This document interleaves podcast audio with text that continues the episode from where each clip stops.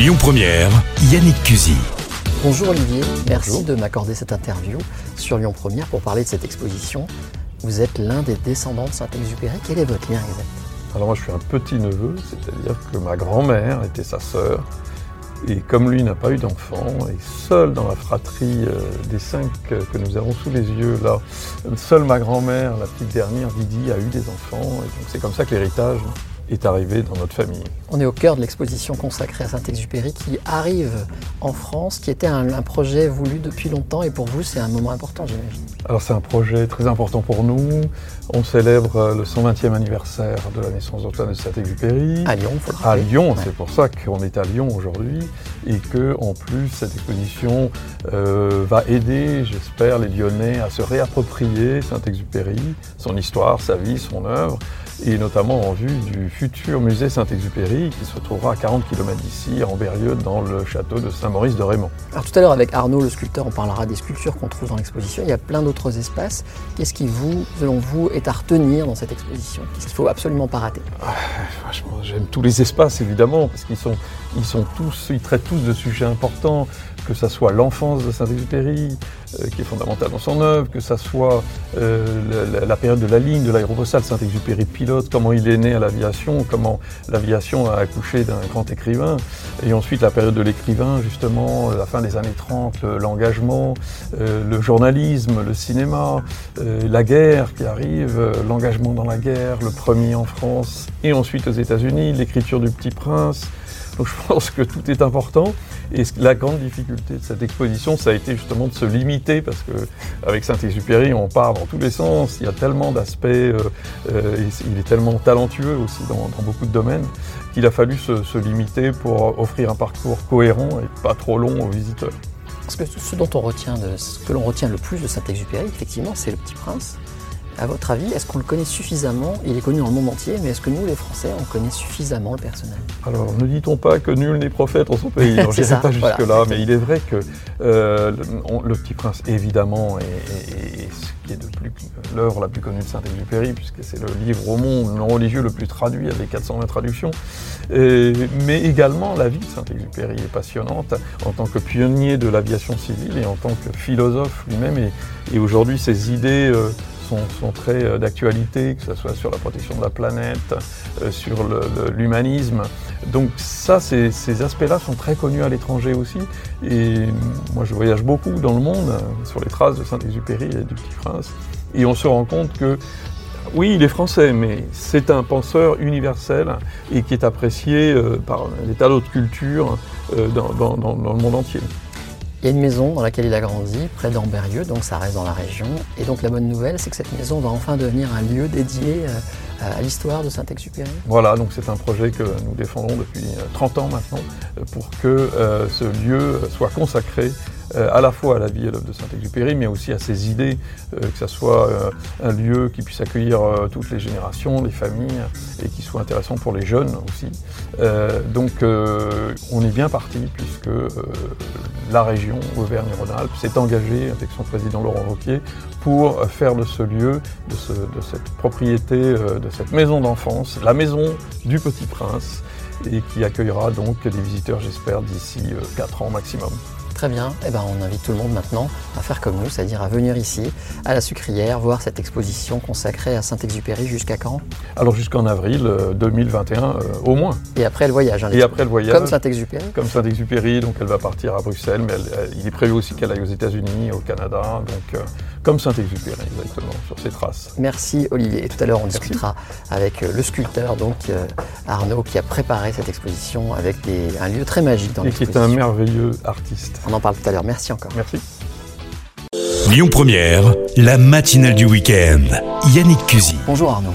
Merci d'accepter de me parler de votre travail dans le cadre de cette exposition. Et d'ailleurs, vous me recevez dans une des salles de l'exposition. On est au milieu de vos sculptures. Expliquez-moi la genèse. Comment vous en êtes arrivé à faire ces grosses sculptures euh, qu'on peut toucher Parce que c'est important. Alors en fait, c'est une, une, histoire un petit peu particulière. Moi, j'habite à Bangkok, donc à 10 000 km de la France, euh, donc en Thaïlande.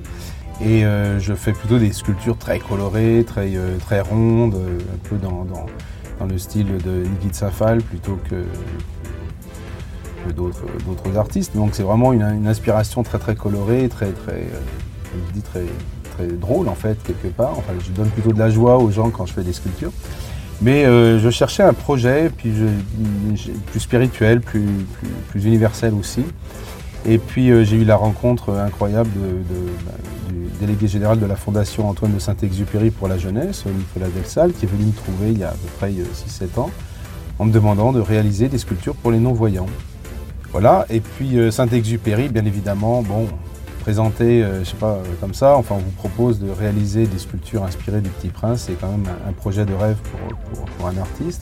Mais en même temps, ça peut être l'enfer, puisque si on le rate, ben, on va pas nous rater non plus. Vous aviez peur, vous avez refusé d'ailleurs. Oui, j'ai refusé. Donc j'ai refusé parce que effectivement le, challenge était beaucoup trop important. C'est moi qui finançais l'expédition, on va dire. Et donc euh, j'avais euh, peu de peu d'idées comment euh, comment j'allais pouvoir m'en sortir au niveau artistique ou même financier.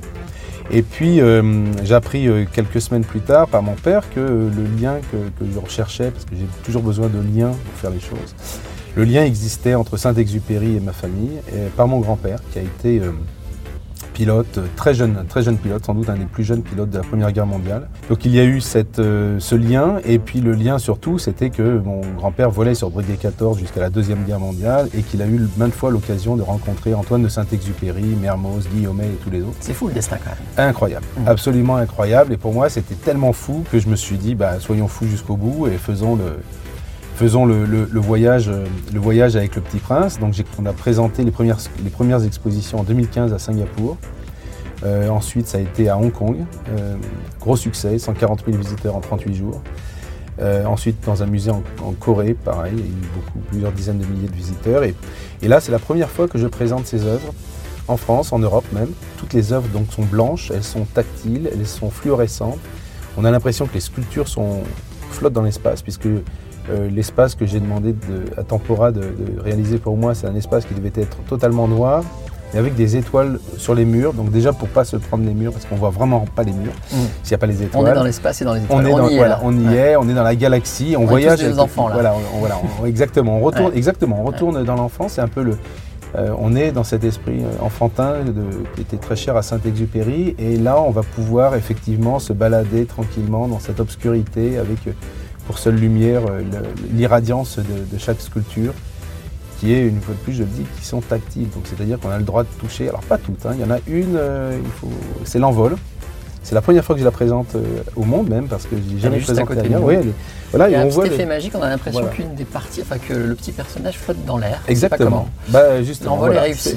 voilà, l'envol est réussi. Le petit prince a quitté sa planète et sa rose avec toute la tristesse qu'on connaît, euh, et, il va découvrir le monde, euh, le monde qui va pas forcément l'enchanter, mais en tous les cas, ça va lui permettre de, s'ouvrir au monde et de, nous offrir aussi ce, parcours un peu ce parcours de ce livre qui est mondialement connu. Hein. On le connaît en France euh, comme étant bon, un, des classiques, mais dans le monde, le, Petit Prince, c'est vraiment un personnage qui, est connu, par exemple en Asie, en, Chine, partout où je vais, le Petit Prince a été lu. Euh, à Hong Kong, tout le monde, c'est obligatoire à l'école. On, lit Le Petit Prince comme à Singapour, comme en Corée. En Corée, il y a 500 éditions du Petit Prince. Donc on est vraiment dans un, dans un livre qui est un classique universel. Et mon, travail, ça a été vraiment de réaliser des sculptures universelles. Mais c'est vrai que c'est le Petit Prince qui attire, c'est pas Arnaud Nazaraga, c'est vraiment le Petit Prince qui, attire les foules. Et j'ai essayé d'être le plus fidèle à l'esprit de Saint-Exupéry. Et donc le Petit Prince, lui, nous met tous d'accord. Et quelle que soit notre religion, notre origine, notre, euh, notre sexe, notre éducation, notre richesse, notre âge, il met vraiment tout le monde d'accord. Mais quand je dis tout le monde, c'est vraiment, je parle de la planète entière. Et, et ça, c'est quelque chose d'unique. Merci en tout cas, on peut toucher grâce à vous Saint-Exupéry du Doigt. Bon retour à Bangkok où vous travaillez. Oui.